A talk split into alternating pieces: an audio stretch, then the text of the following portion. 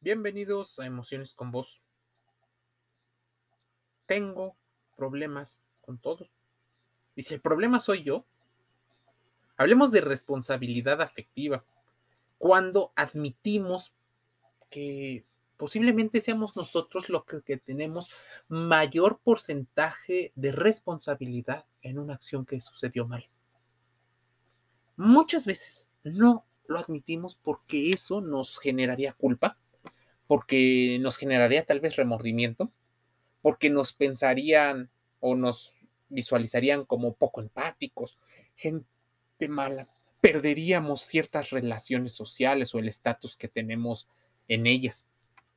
Por supuesto que todos diremos que nadie busca los conflictos, que son tal vez los que se atraviesan, pero nuestra actitud o modo de pensar puede ser un cebo para los problemas, como si se tratase de un gran imán que los atrae hacia nosotros.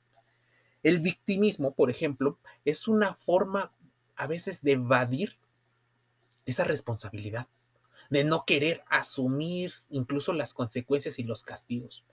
Muchas personas te dirán que se atreverán de manera impulsiva y de manera imprudente a soportar todos los castigos y todas las sanciones que pueden implicar sus actos, pero no es cierto. Muchas personas evaden su realidad. En muchas ocasiones, de forma inconsciente, nuestra forma de actuar conlleva como resultado problemas constantes aquí, allá y con muchas personas en diferentes tiempos. La falta de autocrítica nos lleva a pensar que el mundo está en contra de nosotros, que los problemas están ahí porque alguien más se les ocurrió y no pudieron solucionarlo. Muchas veces el fenómeno Donning-Kruger de sesgos cognitivos nos hace creer que somos incluso más competentes para resolver los problemas de lo que en realidad somos. Vamos por ahí creyendo que hemos solucionado problemas que no hemos solucionado. Esa falta de autocrítica y de autorreflexión nos lleva a creer que no todas las personas son más maduras emocionalmente, aunque se madure físicamente primero. La incapacidad para analizar nuestro comportamiento nos hace bastante fuertes. La incapacidad para analizar nuestro comportamiento nos inhabilita incluso para entender el porqué de todos los conflictos que nos rodean. Cuando nada nos parece bien, es momento de comenzar a mirar hacia adentro, hacer una introspección y una, una serie de reflexiones. Cinco minutos, diez minutos diarios. Pensar qué responsabilidad recae sobre nosotros en todos los conflictos, pero te tienes que asignar un porcentaje. Lo mismo sucede con las relaciones. Si no solemos mantener una amistad, una pareja, una buena convivencia con las personas, puede que seamos nosotros gran parte de los responsables y haya algo dentro de nosotros. Dítelo, díselo internamente a ti mismo. Cuando estas situaciones se repiten bastante a menudo, ya no podemos culpar al otro, ni tampoco a las circunstancias, ni mucho menos a nuestra mala elección inconsciente. Es a nuestra forma de relacionarnos, de comportarnos y de percibir la idea. Así que es mejor empezar también a hacernos preguntas y entender qué hacemos para acabar constantemente de la misma manera, aunque sean diferentes personas. Recuerda que habitualmente las mismas acciones conllevan a los mismos resultados. Si hay algo que no quieres, debes de actuar de forma eh, prudente para modificarlo. Si los problemas se repiten una y otra vez, puede ser que uno de los grandes problemas esté en ti.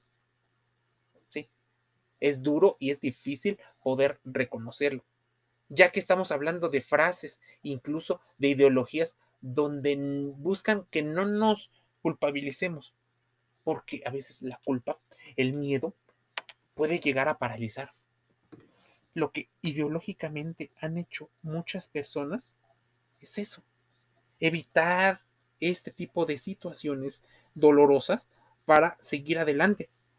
Básicamente, pudiera ser que las estén evadiendo en gran medida. Al evadir tu propia realidad y tu propia responsabilidad, se le asignas las capacidades a alguien más. Alguien más es responsable.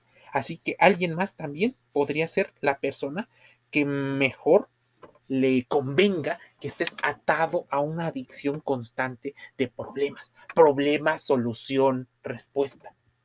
La forma más habitual de la manipulación, decía Noam Chomsky. Una manipulación que te lleva a no hacer ninguna reflexión, a dejar por ahí la responsabilidad en otros. Porque consideras que el otro es más responsable? Bueno, dejar que el otro sea el individuo más capacitado en tu propia vida puede ser peligroso.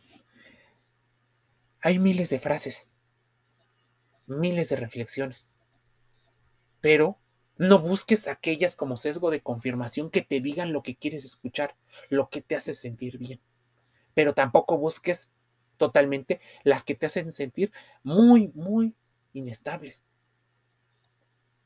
Pequeña dosis, gradualidad en la forma de autocriticarse, de autoopinar, pero no molerse en ello. Vamos a utilizar cinco minutos para hacer la reflexión de qué es lo que sucede.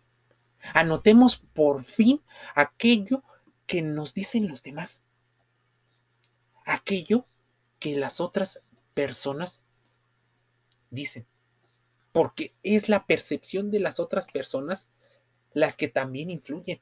Porque nosotros nos vemos desde nuestro interior, desde nuestras creencias, ideologías, pensamientos, emociones, sensaciones. Pero no estamos viendo cómo lo perciben las demás personas, el reflejo que estamos mandando.